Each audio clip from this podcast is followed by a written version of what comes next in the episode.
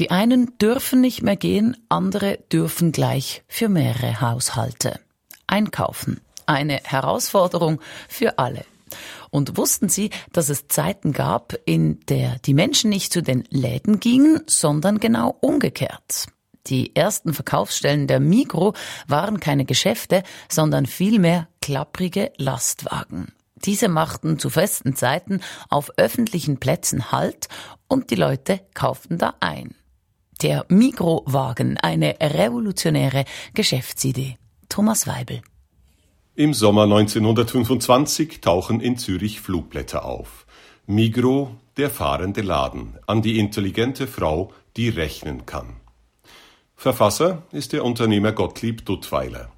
An seinem 37. Geburtstag, dem 15. August 1925, hat er mit einem Startkapital von 100.000 Franken die Migro AG gegründet. Geschäftsidee: Waren in großen Mengen einkaufen, Zwischenhandel umgehen, Lagerkosten niedrig halten, minimale Margen einbehalten. Und vor allem, der Laden soll zu den Kundinnen, nicht umgekehrt. Also beschafft Duttweiler fünf Lastwagen, belädt sie mit Kaffee, Reis, Zucker, Teigwaren, Kokosfett und Seife und lässt sie an 178 Haltestellen in der Stadt Zürich Halt machen. Ein Kilo Teigwaren etwa kostet 95 Rappen, viel weniger als bei der Konkurrenz. Die Klapperkisten sind eine Sensation, auch wenn sich die junge Migro anfangs kaum über Wasser halten kann. Jeder Gewinnfranken wird sofort wieder investiert und im Migro einzukaufen hat etwas Anrüchiges. Die angestammten Händler fürchten um ihre Pfründe und versuchen, die Migro in Misskredit zu bringen.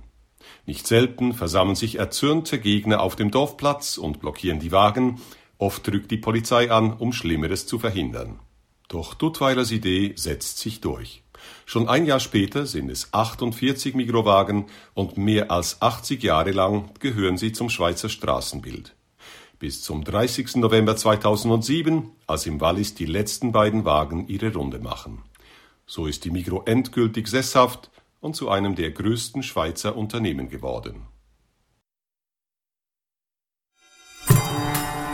100 Sekunden Wissen